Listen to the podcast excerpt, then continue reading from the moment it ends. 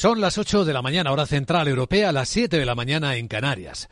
La pereza viaja tan despacio que la pobreza no tarda en alcanzarla, advertía Benjamin Franklin. Hoy sería su cumpleaños. Buenos días. Renfe les ofrece esta sección. Dicen los futuros que las bolsas de Europa van a abrir dentro de una hora con caídas importantes.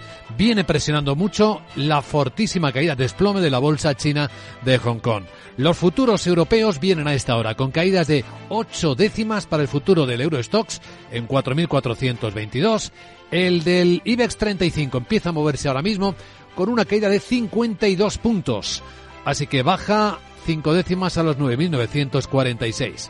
El futuro del mercado americano viene también a la baja, caída de cuatro décimas para el SP, en 4.744, se aleja de los 4.800 y la volatilidad viene pues para arriba, en dirección contraria, claro, subidas de casi el 1%, 1,5%, con el VIX, el índice del miedo, alejándose de la confianza un poquito en 15,20, aunque sigue bastante baja.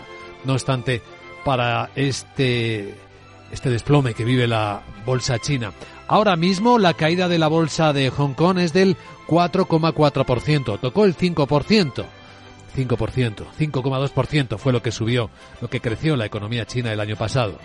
Aunque por dentro ese lastre del que no se ve solución inmediata, que es el del sector inmobiliario, pesa mucho, al igual que una población que empieza a envejecer y que empieza a decaer, con una tasa de natalidad que marca mínimos históricos. Un dato de inversión de apenas del 3% creciendo muestra hasta qué punto es frágil la segunda economía del mundo. Aún así, hemos escuchado en Davos, donde están reunidos los líderes del planeta, al primer ministro chino Li Qian hablar en términos muy optimistas. Decir que la economía china avanza con paso firme y que va a seguir dando un fuerte impulso al desarrollo económico mundial. China es un importante motor del desarrollo mundial. Recordaba que hasta un 30% del crecimiento del planeta lo aporta, efectivamente, la economía de China. Bueno, pues en esta escena, en Capital Radio, después de actualizar las noticias, que es lo que vamos a hacer a continuación, y hasta que abran los mercados, pendientes del dólar, que es el que más se está fortaleciendo en este momento, lleva hoy el euro más abajo a 1,0850 en las pantallas de XTV, vamos a recibir enseguida, en un día muy señalado, porque hoy el precio de la electricidad va a marcar el mínimo del año en España, 26,96 euros megavatio hora, vamos a ver por qué, a la presidenta del mercado eléctrico, del operador del mercado eléctrico de Omed, Carmen Becerril. Hablaremos con ella de por qué están los precios así, de si ya son lo suficientemente transparentes, si funciona el mercado y de algunos datos que son muy, muy sorprendentes. Y tras ella vamos a la gran tertulia de la economía con Eduardo Aguilar, Rubén García Quismondo y José Ignacio Gutiérrez. Renfe les ha ofrecido esta sección. Lauri, decidido. La despedida la hacemos en Gandía. Prepara el bikini. Lauri, que en Gandía vive el ex de Jesse. Que nos vamos a Málaga. Lauri, que no, que dan mal tiempo. A Bilbao, pinchos y party. Lauri, una cosita, que al final es despedida conjunta. Te hago administradora del grupo que no puedo más. En Renfe tenemos más de 1500 destinos para que siempre puedas llegar a donde quieras llegar. Nadie te da más. No todos los trenes son como Renfe. Renfe, tu tren. El broker CMC Markets patrocina las noticias del día. Y la noticia más esperanzadora de las últimas horas, Laura Blanco, es el acuerdo entre Hamas e Israel para que entre ayuda humanitaria a los civiles de Gaza. Acuerdo que se alcanzaba anoche con la mediación de Qatar contempla la entrada de paquetes de medicinas para alrededor de 45 rehenes de Hamas que mantienen bajo su dominio desde el 7 de octubre. A cambio, Tel Aviv a permitir la entrada de ayuda humanitaria en las áreas más vulnerables de Gaza. En Davos, el ministro de Exteriores de Qatar pide resolver el conflicto con diplomacia. Siempre preferimos, dice Altani, la diplomacia a cualquier resolución militar. Continúa el fuego cruzado y los ataques cerca del Mar Rojo, lo que está afectando, sigue afectando al comercio. Bueno, tenemos datos del canal de Suez. Ha registrado un 30% menos de tráfico en lo que va de año. Bueno, y un 40% menos de ingresos. Atención, porque el canal de Suez eh, aporta 8.000 millones de dólares a Egipto cada año. MSC Cruceros ya ha cancelado tres cruceros de reposicionamiento en abril desde Sudáfrica y Emiratos Árabes a Europa para evitar el tránsito por el Mar Rojo. Escucha lo que viene en Capital Radio. Hoy escaparate de líderes mundiales. En Davos van a intervenir la presidenta del Banco Central Europeo, la directora gerente del FMI. También va a estar el presidente de Iberdrola, Sánchez Galán. Hay una historia de Iberdrola que comentaremos luego en el tiempo de mercados. Y el presidente del Gobierno de España, Pedro Sánchez. Y el presidente argentino, Javier Milei, que debuta en el Foro Económico Mundial tras poco más de un mes en el poder marcado por una hiperactividad reformista sin precedentes. Parte de su agenda con Manuel Adorni, su portavoz. También se va a reunir con Cristalina Georgieva y acaba de confirmarse que se reunirá, que tendrá una reunión bilateral con el secretario de Estado del Reino Unido, David Cameron. Sánchez interviene en Davos por quinta vez. España busca nuevas inversiones de multinacionales, sobre todo tecnológicas. Ayer se reunió con el presidente de Cisco, que va a abrir un centro de chips en Barcelona. Se espera que hoy se vea con directivos de farmacéuticas, Bill Gates o directivos de Google. Entre los líderes están en Davos, las empresas siguen trabajando en todo el mundo y quejándose, también en España, de la falta de talento y cómo está empezando a afectar a la productividad. Y también se quejan de que empeora la situación económica. Estudio de Randstad Research y la COE. Valentín Bote, director de Randstad. En principio, un contexto complejo para este año 24, ese 82% de empresas que ven una perspectiva negativa en nuestro país. El déficit de talento es el gran reto identificado en materia de recursos humanos y el 75% de las empresas nos dicen que lo están experimentando a día de hoy. Y Antonio Garamendi, la presentación del informe, ha criticado la reducción de la jornada laboral, advierte puede producir otra subida implícita del salario mínimo y, por cierto, se escenifica la foto de la firma de la subida del salario mínimo. Enseguida recibimos a la presidenta del operador del mercado eléctrico, Carmen Becerril, nuestra invitada capital, en cuanto Sara Bot nos pongas al corriente de lo que nos queda por ver hoy. Buenos días. Buenos días, Luis Vicente. El dato que a esta hora me ocupa y preocupa es el del precio de la electricidad, fundamental para mí. Como sabes, ya estoy esperando a escuchar a Carmen Becerril para ir haciendo mis cuentas de cuánto me va a costar la luz este año o te va a costar a ti jejeje. Bueno voy ya con la agenda. En la zona euro y en el Reino Unido se publica el IPC de diciembre. El Banco de España ofrece el avance de la deuda pública de noviembre. Alemania coloca deuda a 30 años. La Organización de Países Exportadores de Petróleo publica su informe mensual sobre el mercado petrolero. En Estados Unidos, se publican datos de ventas al por menor, producción industrial y manufacturera y el libro Beige sobre perspectivas económicas. Y ya vale por hoy que son muchas cositas. Adiós. Adiós, gracias Sara. Buen día.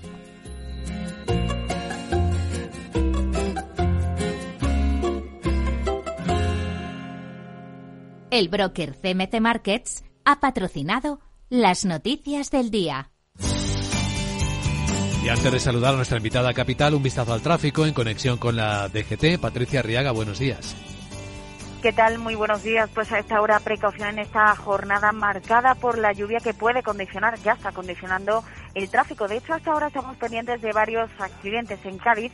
Está cortada la A381 a su paso por los barrios hacia Jerez de la Frontera, pero también en Córdoba corta un carril en la A4 en la zona de Cuesta del Espino en dirección a Córdoba capital. También en la salida de Madrid, en la A6 en Aravaca y especialmente en la entrada por la carretera de Toledo, la A42 en Fuenlabrada. Complicaciones en todas las entradas a Madrid. Destacamos la A1 en San Sebastián de los Reyes, A2 San Fernando, A4 Valdemoro, A5 Arroyo Molinos, la A6 desde Las Rozas a Zarabaca y Puerta de Hierro y M607 en Tres Cantos. En Barcelona lo más complicado la entrada por la A2 en Valle ya y también muy densa hasta ahora en Málaga la entrada por la carretera de Cartamala A357 en Campanillas.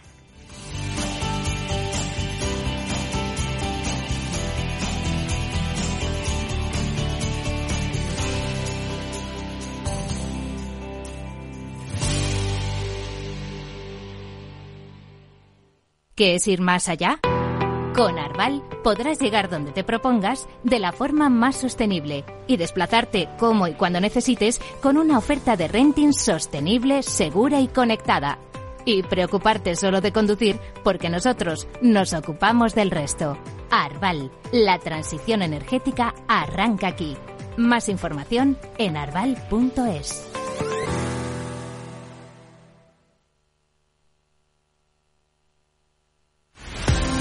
Empresas tecnológicas, escuelas de negocios, sindicatos, organizaciones empresariales, empresarios, formadores y figuras relevantes de las administraciones públicas comparten tertulia todos los miércoles a las 3 de la tarde en Cibercotizante, un programa dirigido por José Joaquín Flechoso. Cibercotizante, la digitalización desde una óptica diferente. Capital Radio.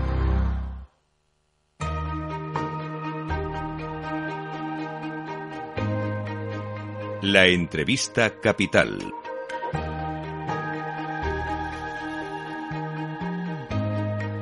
Luis Vicente Muñoz.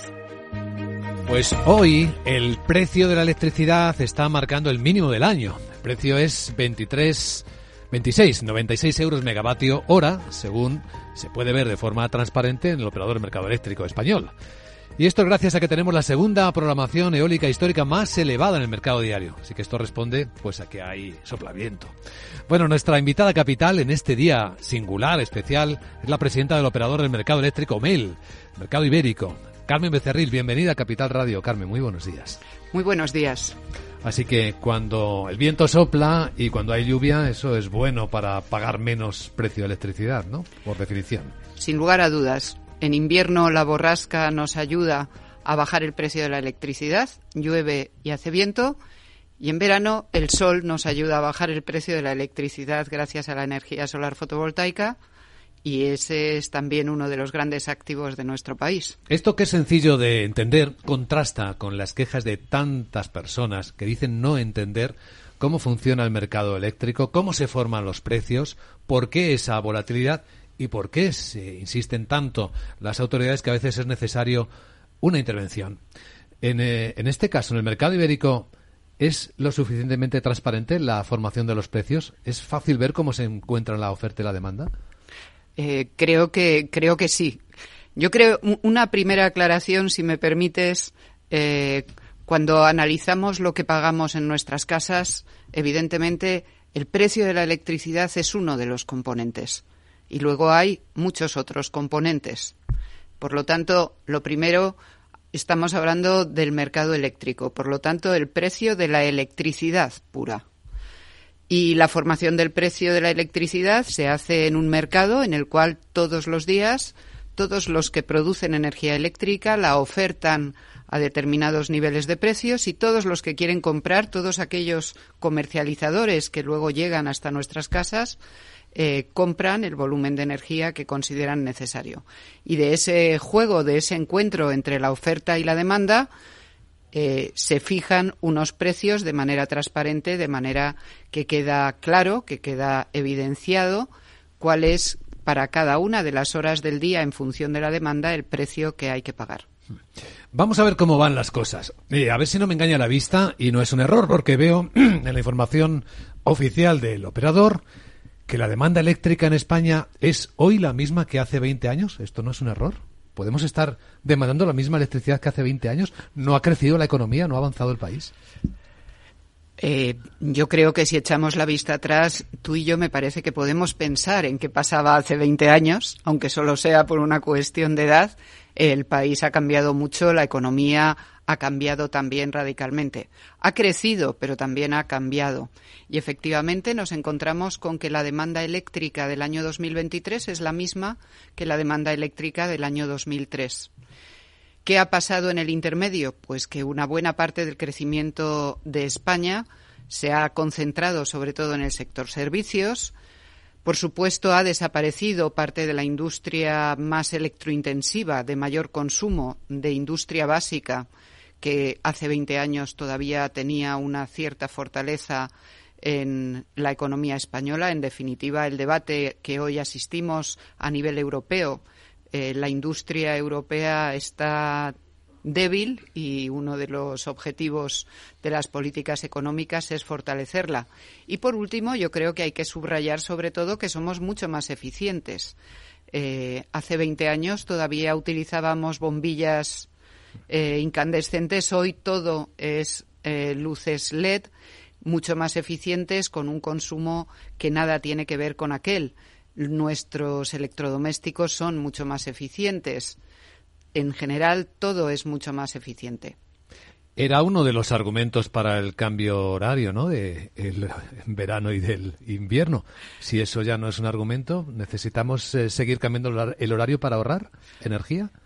Eh, bueno, efectivamente, durante muchos años y cuando se adoptó la medida de los cambios horarios de verano y de invierno, El justificante era esencialmente el, el mejor aprovechamiento de las horas de luz natural en horarios laborales, de modo que no había que utilizar la iluminación, que era un gran elemento de consumo eléctrico. Ahorrar energía significaba aprovechar la luz natural y no encender la luz artificial. Hoy eh, la iluminación ya no es uno de los elementos críticos. Hay consumo. En Navidad se consume muchísimo, porque muchísimos LEDs, pues evidentemente generan consumo. No obstante, hoy no se puede justificar esa medida realmente con un criterio estrictamente energético. Creo que tiene más que ver con nuestra forma de vida y con análisis más sociológicos que de consumo eléctrico.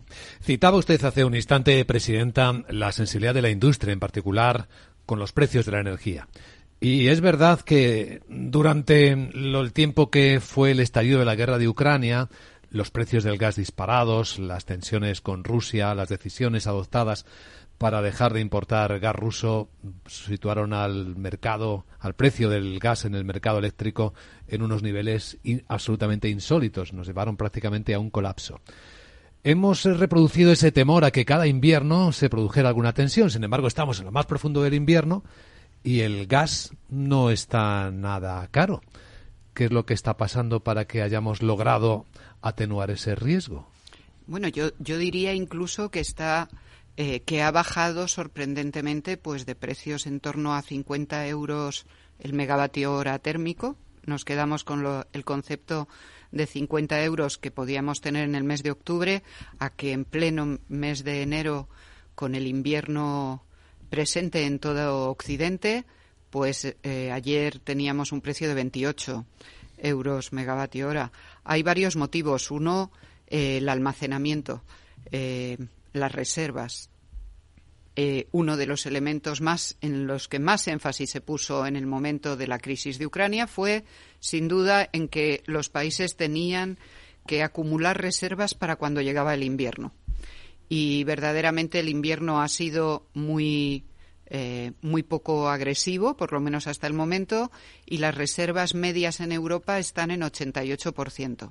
Y luego se ha generado una situación pues que tendríamos que analizar con, con detalle por todas las implicaciones que puede tener, y es como la sequía en el Canal de Panamá, la sequía en Centroamérica y, por lo tanto, la infrautilización del Canal de Panamá por culpa de esa carencia de agua, está llevando a que todo, a que la mayor parte de los barcos gaseros que se cargan en el Golfo de México están siendo desviados a Europa porque no pueden atender la demanda de Asia. Creo que ese eh, es el dato, un dato que sobre todo está tirando hacia abajo de los precios. Así que Europa puede estarse beneficiando de la sequía en Panamá. Gaseros que iban a Asia, vienen a Europa más baratos. Con lo cual hay un incremento de oferta en un momento en que tampoco hay un nivel de demanda excesivo. Ya que estamos conectados con el, continente americano, hay un elemento que parece haber sido un gran cambio en la historia de la energía. Es el momento en el que Estados Unidos decidió apoyar el shale gas, también el shale, el shale oil, ¿no? El, en los sistemas de extracción de esquisto que ha dejado los precios para este, esta materia prima energética en Estados Unidos baratísimo. ¿Esto no es de fondo un problema de competitividad grande para nosotros los europeos frente a los americanos?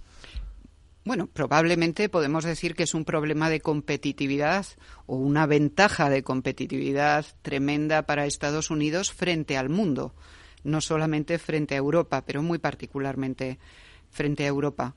Eh, efectivamente, cuando hoy nosotros podemos estar celebrando que hemos llegado a tener un precio de 28 euros el megavatio hora térmico de gas, eh, bueno, pues el Henry Hub, que es el índice de referencia en Estados Unidos, está en torno a 7 dólares. Por lo tanto, eh, tenemos un precio que, que multiplica por cuatro, vamos, normalmente nos movemos en un múltiplo de cuatro, cinco, seis, siete veces. Pensemos que en, lo más profundo de la crisis eh, con Rusia hemos llegado a tener precios de hasta 200 eh, euros el megavatio hora. y en aquel momento Estados Unidos también tenía un precio de 7 dólares. Por lo tanto, efectivamente, el gap eh, de competitividad, la posibilidad de tener un input eh, tan importante en la actividad industrial como puede ser el gas natural a precios de Henry Hub, pues nada tiene que ver con la pelea de la industria europea. Nos gustaría, Carmen Becerril, conocer su visión sobre el Horizonte 2030, los objetivos de alcanzar ciertos niveles de producción de energía a partir de renovables, incluso de la idea de que España puede ser uno de los grandes polos mundiales de producción y exportación de energías renovables. ¿Qué necesitamos para que las cifras que hemos dibujado para 2030 sean reales, alcanzables? Bueno, verdaderamente eh, la posición que se ha planteado es muy ambiciosa. La Unión Europea pide a los países miembros que diseñen un plan que permita que el 80% de su energía eléctrica en el año 2030 sea exenta de emisiones. Eso quiere decir básicamente renovables, pero finalmente también se incorporó en ese cómputo la energía nuclear. Eh, en definitiva, volúmenes muy importantes. Si el 80% queda exento de emisiones, si avanzamos hacia un modelo de transporte eléctrico, en definitiva hacia una electrificación de la economía, pues bueno, parte de la lucha contra el cambio climático o lo que puede aportar Europa, pues será una cuestión eh, que, que, habremos avanzado muchísimo. Y estamos hablando del 2030, que está casi me atrevería a decir que a la vuelta de la esquina. Eh, para eso, pues hombre, lo primero que se pone sobre la mesa es que tiene que haber mucha inversión. ¿Cuánta? Se habla de hasta 200.000 millones de inversión y estamos hablando de que eso se tiene que producir en un plazo o en un periodo de alrededor de siete años.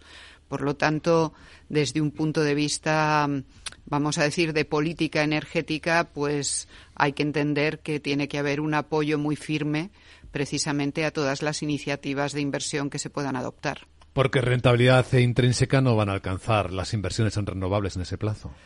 Eh, bueno, yo, yo creo que, hay varias maneras de enfocar la inversión renovable. Por supuesto, una es la de ir directamente a la venta en el mercado diario.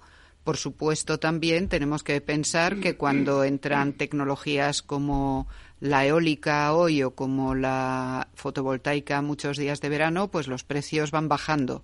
Eh, ahí está también el juego de la normativa aprobada en Europa en la cual se admite la posibilidad de que los Estados miembros puedan fijar contratos a largo plazo que establezcan precios de una manera competitiva, pero que establezcan precios estables para esas inversiones.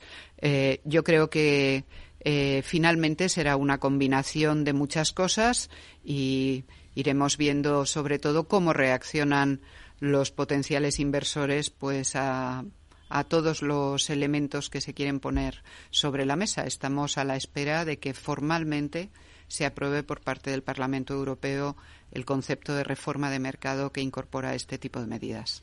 Pues a la espera quedamos probablemente de una siguiente conversación cuando tengamos ese texto legal ya aprobado. Carmen Becerril, presidenta del operador del mercado eléctrico ibérico de Omeir, gracias por compartir su visión hoy en Capital Radio. Muchas gracias a vosotros y enhorabuena, Capital Radio, por vuestro trabajo.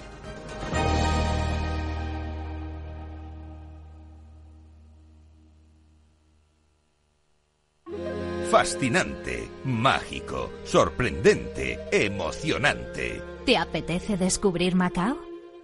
Fusión de culturas, experiencias auténticas. Deporte, música, patrimonio y vida. Tradición y modernidad, gastronomía, noche y día. Ven y experimenta Macao. Mario, que eso de que no te da tiempo a pillar el tren. No te preocupes, que lo he mirado y hay un tren cada hora. Así que nada, salsero, duchita fría, cafetito para la resaca y ya te estás viniendo que está tu ahijao y toda su clase esperándote. Niños, saluda al Tito. ¡Tito! En Renfe tenemos la mayor frecuencia de trenes de este país. Nadie te da más. No todos los trenes son como Renfe. Renfe, tu tren.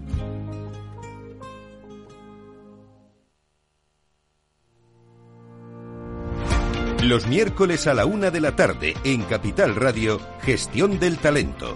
El escaparate de la formación para el empleo. Expertos formadores, agentes sociales y representantes de la Administración se dan cita en este espacio para impulsar el valor de la formación y el talento. Un espacio de Fundae, la Fundación Estatal de Formación para el Empleo, dirigido por José Joaquín Flechoso.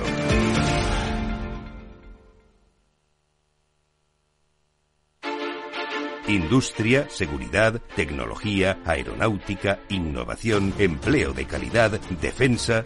Hablemos de defensa y seguridad, el primer programa de radio que da voz a la industria nacional de defensa. Los miércoles a partir de las tres y media de la tarde, hablemos de defensa y seguridad con Laura Blanco, de la mano de IDS. Capital Radio, 10 años acompañándote.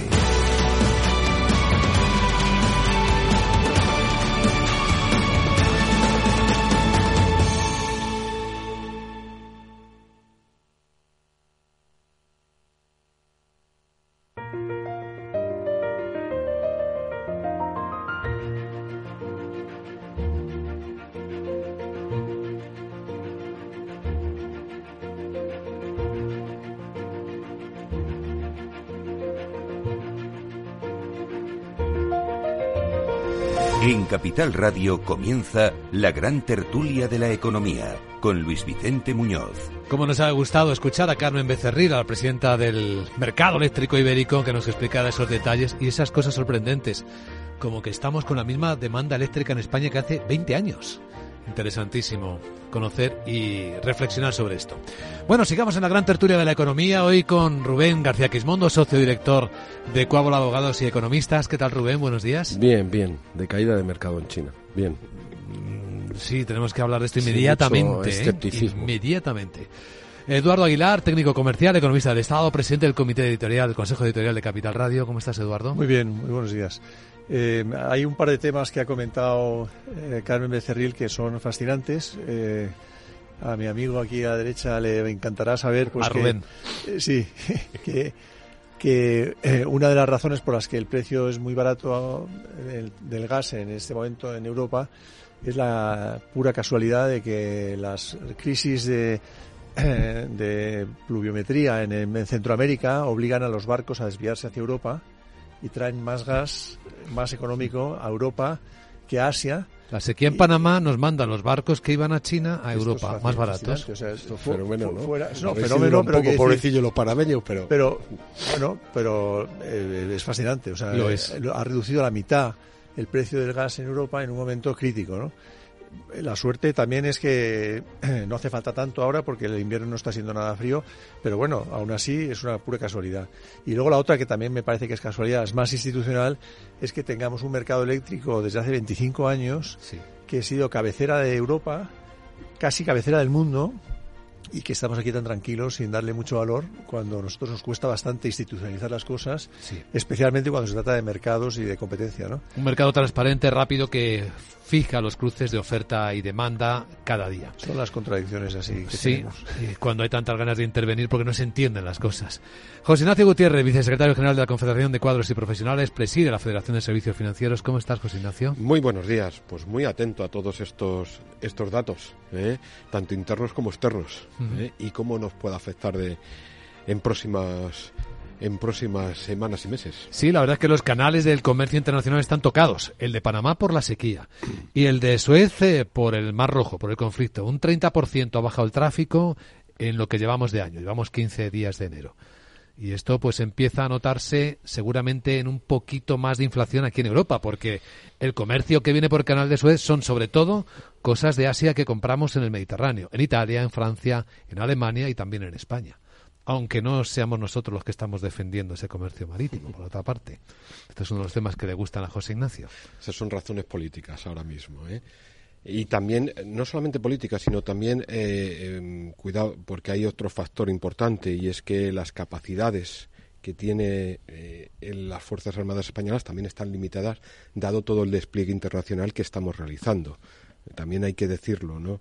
No, no hay que creerse que solamente sean cuestiones políticas, hay cuestiones técnicas también complejas ahora mismo para poder aportar lo que se nos pedía desde el principio. ¿Eh? Estamos ahora mismo cubriendo y liderando el despliegue naval en el norte del mar Atlántico, ¿eh? del Océano Atlántico, y es que la rotación de efectivos, eh, España que es muy ajustado en, altas capacidades de defensa, porque el buque, los buques que pudieran desplazarse a esas zonas serían las fragatas F-100, las F-80 tendrían algunas dificultades, aunque una de ellas está en el Índico, ¿eh? pues mm, conlleva también que el gobierno español haya sido prudente. Así que hay un elemento de que es corto militarmente España para atender esta petición. Mm. Está bien saberlo. Luis Vicente, si fijas, te fijas ligando esto con algún dato que nos ha dado Carmen, supone que en el panorama del comercio internacional en este momento tenemos los, dos pasos, las dos rutas clave para Europa.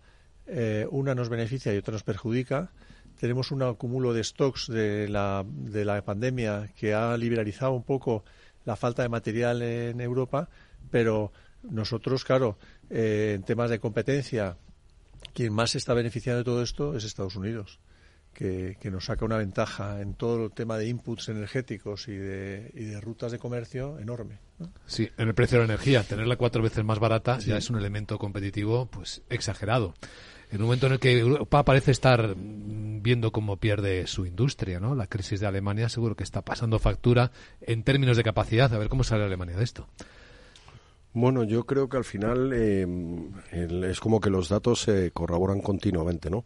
Estados Unidos es una economía muy flexible, es una economía que tiene todo, tiene recursos, tiene tecnología, tiene capacidades militares, estratégicas y claro, lógicamente se defiende en todos los ámbitos muy bien sin Estados Unidos Europa pues ni tiene capacidad militar, ni tiene capacidad realmente de reducir el precio de la energía, ni tiene en muchos casos capacidad de negociación a nivel internacional y a nivel geoestratégico, ¿no?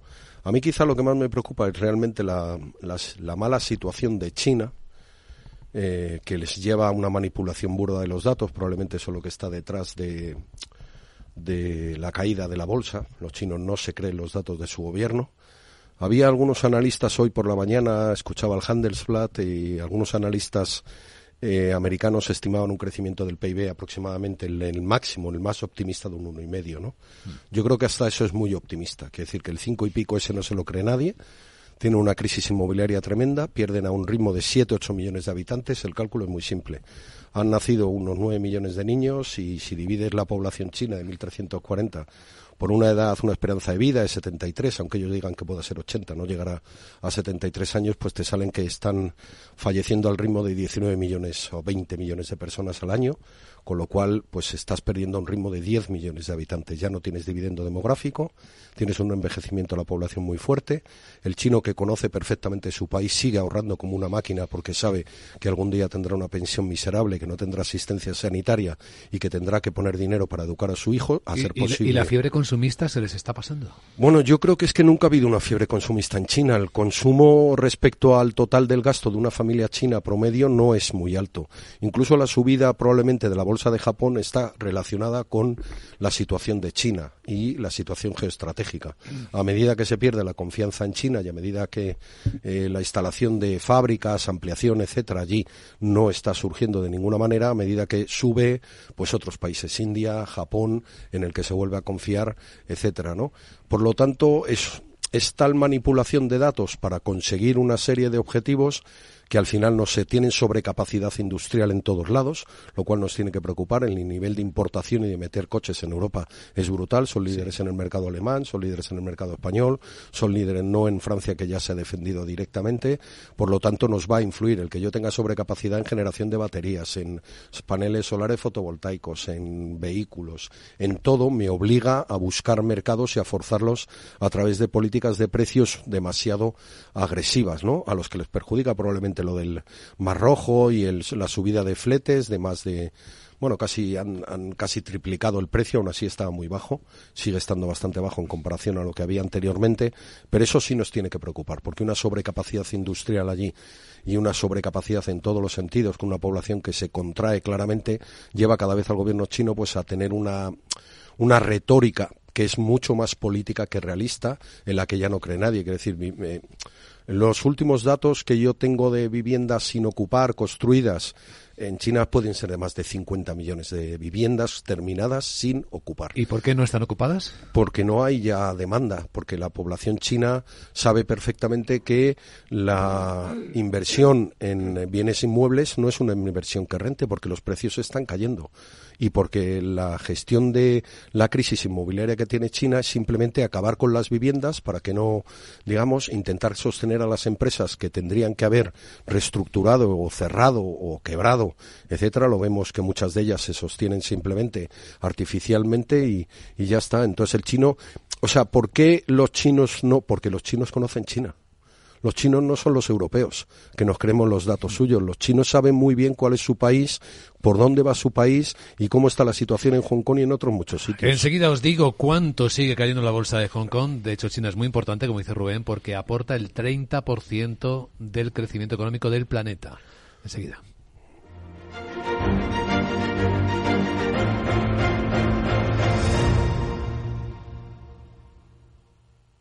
DEPAM, 150 años de consistencia en gestión de fondos de inversión y mandatos. Optimiza tu cartera con nuestras áreas de especialización en renta fija, renta variable, inmobiliario cotizado y ahora también oportunidades de impacto. Consulta depaminvestments.com y a tu asesor financiero. DEPAM, confianza, conocimiento.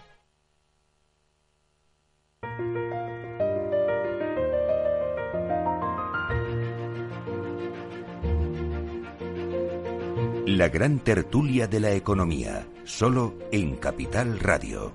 Pues ahora mismo la bolsa de Hong Kong, la bolsa china sigue desplomada. La caída del Hansen es del 4,2%.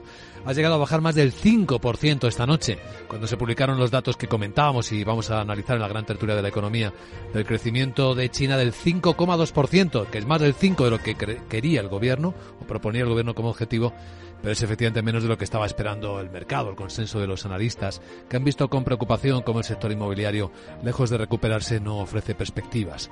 Y la propia inversión en China está muy baja, con un crecimiento mínimo del 3%. Ahora mismo los futuros están así. El del Eurostox aquí en Europa cayendo el 1%. El del IBEX 35 está bajando 6 décimas, menos débil está en los 9.938, pero cómo se va alejando de ya de los 10.000.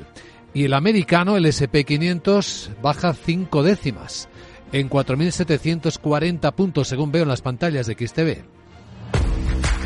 Si inviertes en bolsa, esto te interesa. XTB, tu broker con más de 15 años en España, tiene la mejor tarifa del mercado para comprar y vender acciones y ETFs. No pagues comisiones hasta 100.000 euros al mes. Si inviertes en bolsa o quieres empezar, más sencillo imposible. Entras en xtb.es, abres una cuenta online y en menos de 5 minutos compra y vende acciones sin comisiones. Además, con atención al cliente las 24 horas del día. ¿A qué esperas? Miles de clientes ya confían en xtb.es. Un broker, muchas posibilidades. xtb.es es. A partir de 100.000 euros al mes, la comisión es del 0,2%, mínimo 10 euros. Invertir implica riesgos. Seguimos en la gran tertulia de la economía, hablando de percibir riesgos. Sigamos dándole vueltas a esta cuestión porque, claro, cada vez que salta algo, nuestra misión para ayudar a nuestros oyentes es eh, activar alertas tempranas. ¿Debemos activar alguna alerta temprana con lo que yo, estamos? yo por completar, por completar un poco lo que estaba comentando Rubén, ahora está la misión del fondo analizando China. Eh, y justo lo, que son eh, bondades de la economía americana, que es la flexibilidad, es allí un inconveniente porque es una rigidez tremenda, ¿no? su crisis inmobiliaria a lo bestia recuerda un poco a la española. Es decir, ellos necesitaban ese desarrollo porque es lo que da empleo y lo que desarrolla muchas zonas eh, rurales o cuasi rurales de, China. Y, claro, no pueden cortar y, ahí me consta que una de las barbaridades que hacen es trasladar población de un sitio a otro solamente para ocupar viviendas que si no, no se podrían construir, pero tienen que construirlas porque da empleo a mucha gente. O sea que está institucionalmente, está hecho un barullo tremendo lo que supondría la aportación al PIB del sector eh, eh, de construcción e inmobiliario y no pueden deshacerse de eso y, también me consta a través de algún sector que conozco mejor como es el asegurador que obligan a aseguradoras a comprar eh, grandes empresas del sector que claro o sea nos podemos imaginar a dónde lleva todo esto ¿no?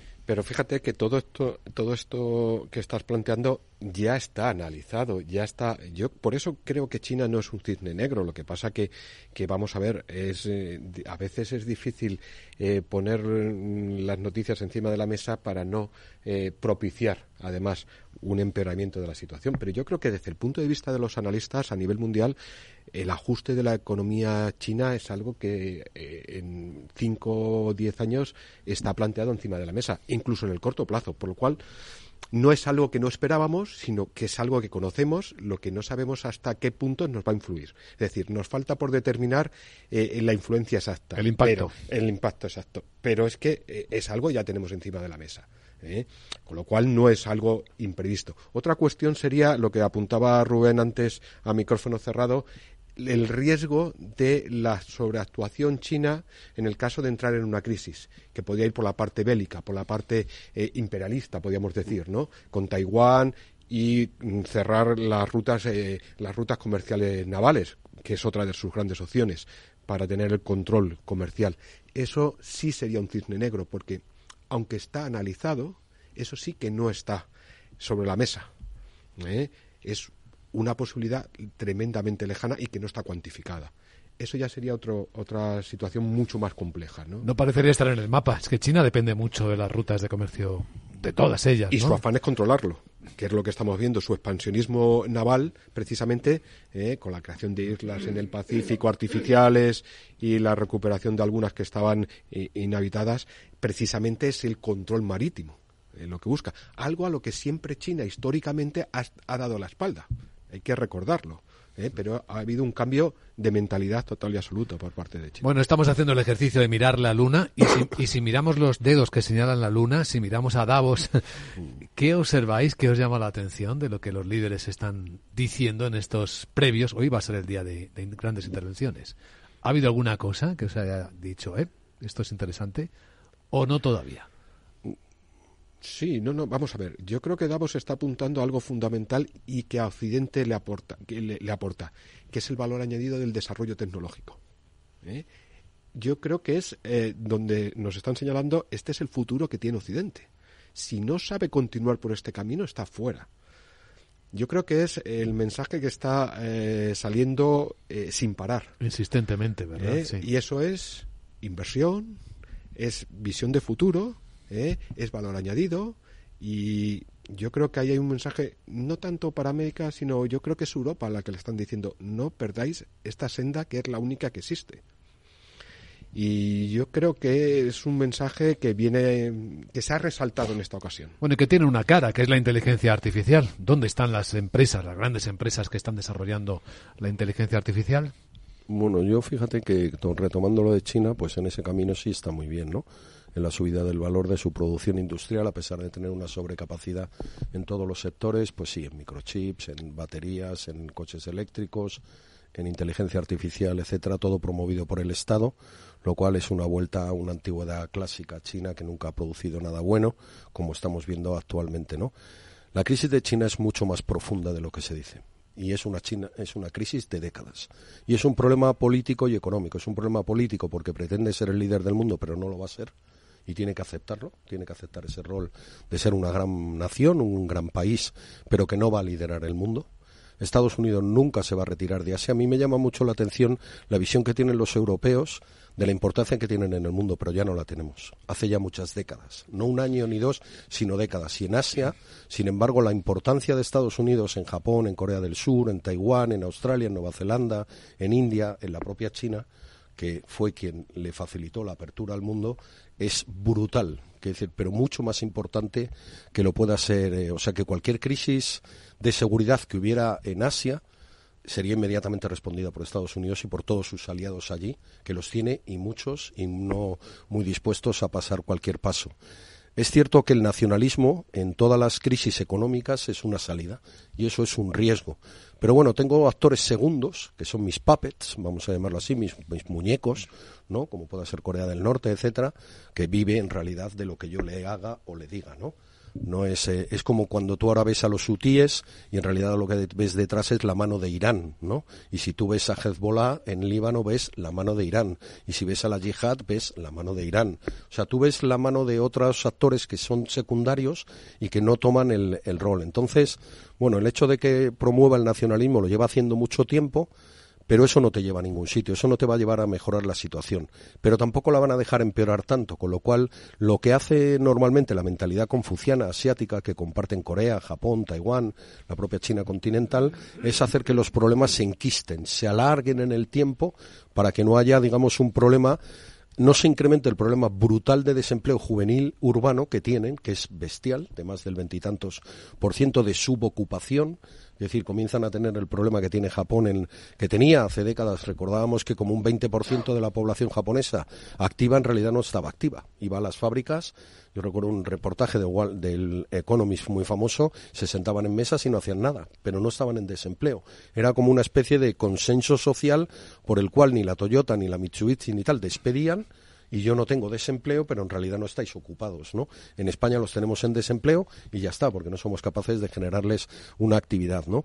Entonces China está en esa situación ya, de subactividad en todos los sentidos, de sobrecapacidad en todos los sectores, y eso nos influye a nosotros porque teóricamente le tenemos que ceder un mercado.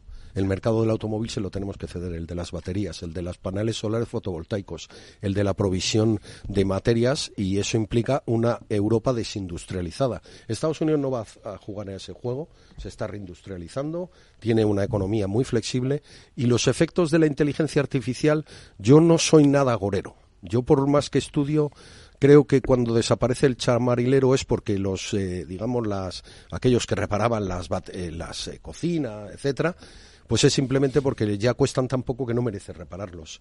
Ha vuelto a surgir aquellos que cosen. Yo voy a los hipermercados y están volviendo a surgir. O sea, hay profesiones que aparecen, desaparecen. Entonces, la inteligencia artificial lleva a un crecimiento en otros sectores, mientras que otros se ven, digamos, transformados, ¿no? Entonces, yo, los datos que nos vienen de los países más avanzados del mundo no son ni mucho menos, o sea, los menos avanzados como pueda ser España en ese nivel, ¿no?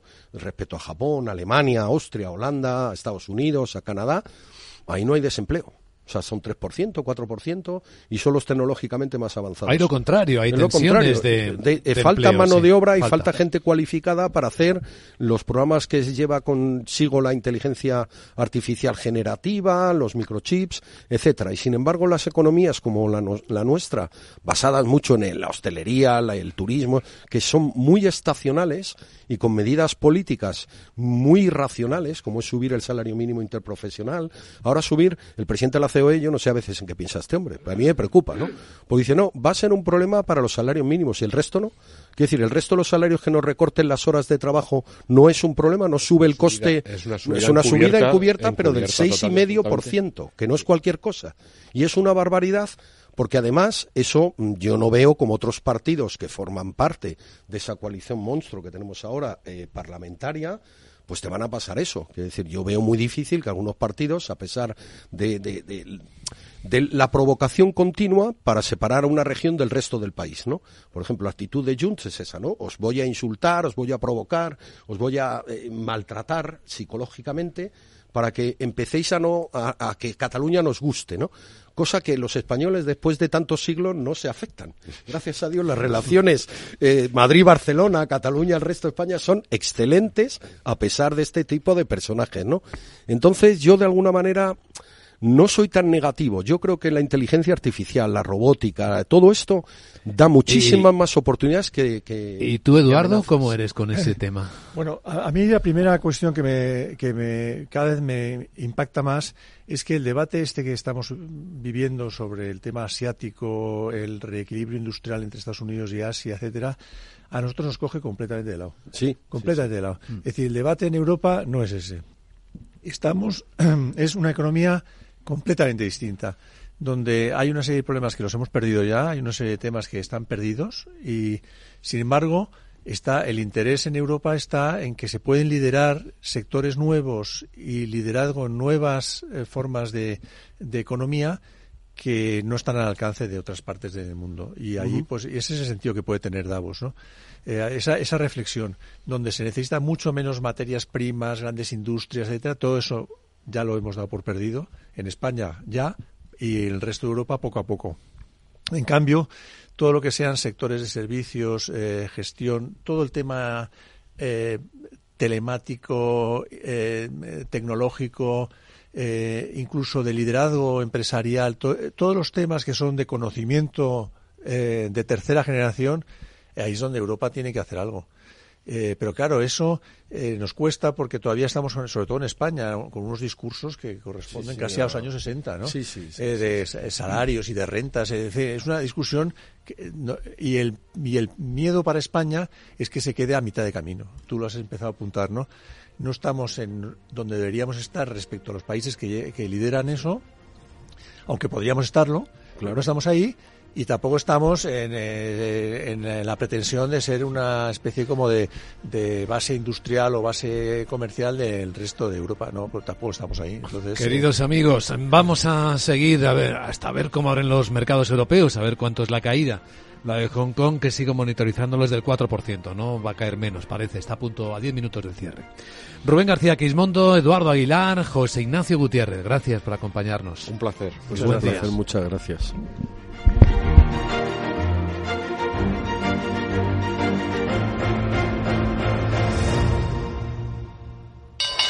Inversor, compra acciones de bolsa.